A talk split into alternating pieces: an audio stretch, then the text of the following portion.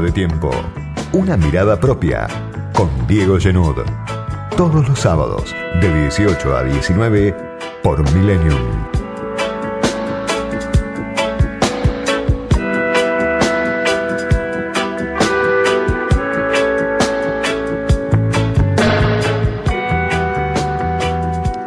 Semana de vu, semana ya vivida, la que está terminando en estas horas. Semana que nos devuelve una postal repetida, la de un gobierno que avanza y retrocede, por un lado, la de un presidente que se habla encima, por el otro. El gobierno en modo Foyt, como tituló Letra P hace unas horas también una nota después de que Alberto Fernández hablara en el Museo del Bicentenario ante el presidente español Pedro Sánchez y sobre el final de un partido que, que tenía ganado se generara un gol en contra del presidente en el último minuto. Algo parecido a lo que le pasó a la selección argentina, pero en este caso con un único responsable, Alberto Fernández, que en presencia del presidente español, obviamente se comentó mucho desde entonces, un grupo de empresarios también de España, de Argentina, cuando tenía servido un episodio, un hecho, un acontecimiento que beneficiaba al gobierno, con el respaldo de España, las negociaciones con el Club de París, al acuerdo con el fondo que todavía no, no madura, pero que está en camino, o que el gobierno quiere que esté en camino. En ese momento, cuando Fernández tenía el apoyo de, de Sánchez, bueno, recordó esta frase de Lito Nevia, los argentinos descendemos de los barcos, y en un instante nada más quedó mal con medio mundo el presidente de los argentinos por supuesto con los pueblos originarios de la Argentina, por supuesto con Brasil, por supuesto con México, con medio país que lo rechaza desde siempre, con algunos dudosos. Porque, y no es la primera vez que pasa, por eso es sintomático, por eso puede ser preocupante para, para el gobierno, incluso para sus adherentes, el presidente tiene la capacidad de arruinar incluso los contados momentos que se le presentan a su favor. Y me parece que más allá de la anécdota y más allá de las críticas y más allá del error y del agravio y de la polarización y del show de, la grieta, hay algo en ese desliz del presidente, que es que el presidente no se termina de ubicar. 18 meses después de asumir la presidencia, no se termina de ubicar Alberto Fernández. Y en ese episodio con Pedro Sánchez, uno puede advertir que Fernández vuelve a cometer el mismo error, porque habla para sus amigos, porque habla como si estuviera en el living de su casa contando anécdotas con Lito Nevia. Y no fue el único dato de la semana que nos trae una semana, una postal repetida, una semana de vu. En las últimas horas también se conoció el proyecto de ley del gobierno, de Sergio Massa, de Máximo Kirchner, para crear un programa de fortalecimiento y alivio fiscal para pequeños contribuyentes alivio fiscal para monotributistas, sobre todo 4 millones, 4 millones 100 mil casi monotributistas que a partir de este proyecto, si se aprueba este proyecto de la bancada del Frente de Todos, van a ser beneficiados por una moratoria en 60 cuotas, un plan de facilidades de pagos, una medida positiva que llega tarde o que llega después de que el gobierno cometiera el error de anunciar a través de la FIP el cobro de un aumento retroactivo del 35% para los monotributistas. Uno de los sectores obviamente más golpeados Por la pandemia, una porción fundamental del electorado, ¿no? 4 millones de personas, 4 millones 100 mil. En este caso que ahora van a ser beneficiados, pero hace una semana iban a ser perjudicados. Pese a que son, por supuesto, siguen siendo una de las franjas más golpeadas por la pandemia, por la crisis, por la recesión, por la situación que vive la Argentina. Pero ¿por qué lo ligo a este dato, a este ida y vuelta del gobierno con los monotributistas, con lo de Alberto Fernández? Porque son errores repetidos en el gobierno del Frente de Todos. Un presidente que habla de más, un presidente que, que se pierde hablando de más y un gobierno que va y viene, que hasta lo bueno que tiene para anunciar o es desautorizado por sus propios partidarios, por sus propios funcionarios, como fue con la tarjeta alimentar, la ampliación de la tarjeta alimentar, o viene después de un paso en falso, como en este caso, que Mercedes Marcó del Pont dice una cosa y después Fernández se reúne con Massa, con Guzmán, con Raúl Rigo, que es el especialista en presupuesto que tiene el gobierno, y sale por la ventanilla de Massa y de Máximo Kirchner un proyecto para aliviar a los monotributistas que antes habían sido castigados. Un presidente que habla de más y un gobierno que va y viene.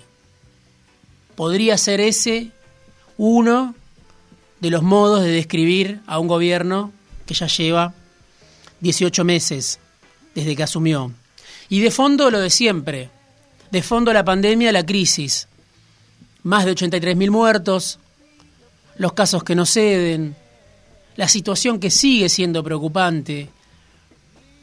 Si uno toma el transporte público para ir o venir de la capital al conurbano o del conurbano a la capital, se da cuenta que se viaja de una manera en que, por supuesto, no se condice con las restricciones ni con, con la situación actual, con el crecimiento todavía exponencial fuera del AMBA, pero también en el AMBA. Viajar en el transporte público es muchas veces una especie de sálvese quien pueda, ¿no?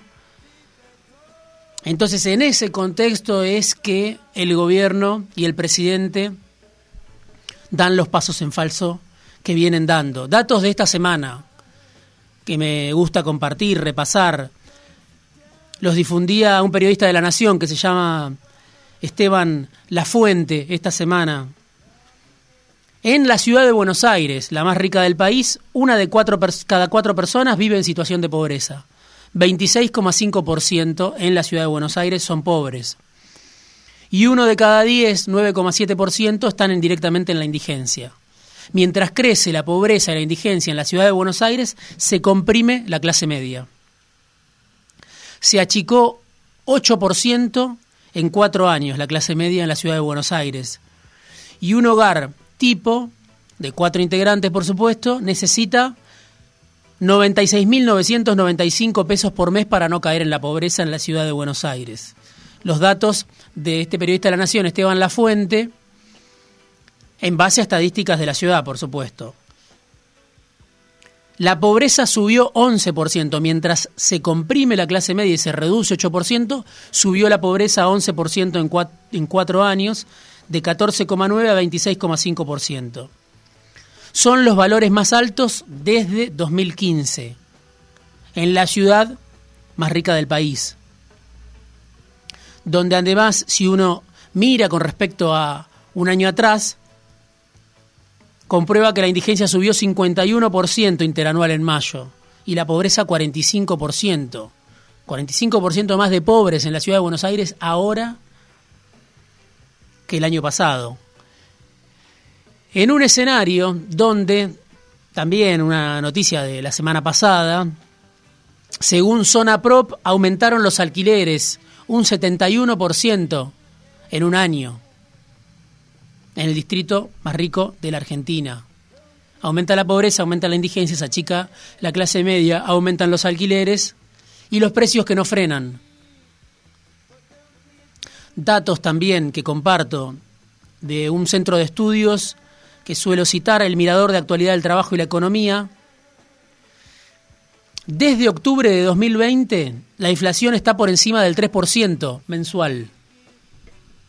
Son siete meses consecutivos, si se cuenta mayo, lo vamos a conocer el dato de mayo la semana que viene, pero todo el mundo, incluso el propio gobierno, eh, hice una entrevista la semana pasada para el diario AR con Santiago Cafiero, reconocen que va a estar por encima del 3% la inflación. O sea que son siete meses consecutivos con la inflación por arriba del 3% y dice el Mirador de Actualidad del Trabajo y la Economía, esto no pasaba desde la primera devaluación de Macri. Cuando a Macri se le quemaron todos los papeles, cuando Macri salió a pedir socorro ante el fondo, abril de 2018, desde entonces no había siete meses consecutivos de inflación por arriba del 3%. Para ubicarse para dimensionar el contexto en el que el presidente no se ubica, en el que el gobierno vuelve a cometer los mismos errores. Un gobierno que además acaba de liquidar los precios máximos, pasaron a mejor vida, ya no existen más, inventaron desde la Secretaría de Comercio, desde el Ministerio de Producción, precios con un nuevo eslogan, precios de cerca, que vienen ya con un colchón de aumento de 40%, de hasta un 40% los nuevos precios congelados vienen montados en una estampida. Y un problema fundamental para el gobierno en el año electoral, cómo hacer para conjurar la inflación, en especial la inflación de los alimentos, que es la que más impacta en los sectores de menos recursos. Antes, con precios máximos, el gobierno se proponía congelar 70.000 precios. Por supuesto no lo pudo hacer. De esos 70.000 precios quedan 70 precios ahora, que además vienen con un aumento de hasta el 40%. En ese contexto donde los precios no frenan, los salarios se comprimen y no estaría funcionando la idea de Guzmán, del gobierno, de los Fernández, de que los salarios le iban a ganar a la inflación. Datos de una consultora también del sector privado de hace algunos días, del IARAF, Instituto Argentino de Análisis Fiscal, un empleado que pertenece al sector informal en el último trienio, en los últimos tres años, dejó de cobrar el equivalente a siete sueldos. Eso es lo que perdió con la inflación. Alguien que está registrado. Perdón, alguien que no está registrado. Siete sueldos perdió en tres años a manos de la inflación. Mientras que si pertenece al sector formal de la economía, está registrado con todas las garantías de un empleo en, blanco, también perdió con la inflación tres sueldos en tres años. La devaluación en la Argentina genera impacto en los precios y eso obviamente impacta en el salario real porque Guzmán pudo frenar la devaluación que le exigía el mercado en octubre, pero sin embargo la economía reaccionó como si hubiera habido una devaluación y como si el dólar estuviera hoy a 200 pesos. Mientras el escenario de los que menos tienen, de los que viven en un ingreso en pesos, transcurre de esa manera, siempre corriendo detrás con respecto a la inflación, el, el, mercado pareciera está de fiesta. Si uno mira las acciones, si uno mira el riesgo país, si uno mira cómo algunos vuelven a timbiar y a ganar en la bolsa, en un contexto donde, por supuesto, el gobierno todavía no tiene el acuerdo con el fondo que quería Guzmán, uno se pregunta por qué. ¿Por qué los bonos repuntan? ¿Por qué las acciones repuntan? ¿Por qué la timba vuelve a florecer? ¿Por qué la especulación vuelve a rendir? Mientras la economía real no termina de arrancar, arranca en algunos sectores, otros muy afectados por la pandemia, por supuesto el consumo no arranca por este contexto de la carrera desigual que van corriendo los salarios con respecto a los precios. Pero sin embargo, si uno mira el mercado, esas manzanas que rodean a la Casa Rosada, lo que se conoce como la City, hoy un radio que está desierto, una ciudad fantasma, sin embargo ahí florecen las ganancias, o pareciera ser. Y leía un estudio de Emanuel Álvarez Agís, también en los últimos días. ¿Por qué? ¿Por qué reaccionan los bonos? ¿Por qué reaccionan las acciones? Bueno, está la hipótesis, aparentemente, en el mercado de que el gobierno va a perder las elecciones de medio término. Y eso hace pensar a muchos que es el momento de comprar bonos que están regalados. Bueno, después Álvarez Ají dice, ese cálculo del mercado está mal hecho porque si el gobierno pierde las elecciones todo indica que se va a replegar sobre su círculo más estrecho, sobre su círculo de afinidad. Se va a endurecer el gobierno y probablemente los, los bonos vuelvan a caer en un escenario de derrota del gobierno como el que se supone prevé el mercado. Pero bueno, lo traigo para, para mostrar el contraste en esta Argentina que es mil Argentinas, donde por supuesto hay 40% de la población o más, 45% de la población bajo la línea de pobreza y hay sectores que siguen ganando y ganaron mucho. En un contexto donde hay fiesta en los mercados y llegar a fin de mes es una verdadera epopeya para la mitad de la población, donde hay 20 millones de personas bajo la línea de la pobreza, en ese contexto es que el presidente se pierde y no se ubica. En ese contexto me parece que la anécdota de Alberto Fernández diciendo que los argentinos descendemos de los barcos, peleándose al mismo tiempo con medio mundo, primero con los pueblos originarios de la Argentina, es un síntoma preocupante para el gobierno. Porque el presidente habla para sus amigos, como si estuviera en el living de su casa tocando la guitarra con Lito Nevia. Se olvida del lugar que está ocupando.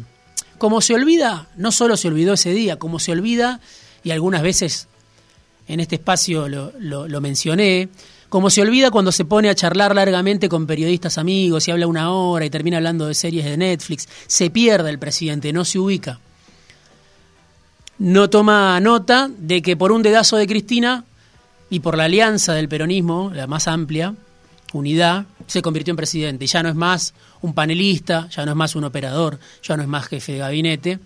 Hoy tiene como base de su poder a su palabra. Y digo, en ese contexto, la frase del presidente que se convirtió en meme, que se convirtió en crítica, que se convirtió en rechazo, que se convirtió en furor, me parece que es un síntoma preocupante. Un presidente que no se ubica en el rol que le toca, desde que Cristina Fernández lo eligió a dedo y el, peronismo se unió a su alrededor.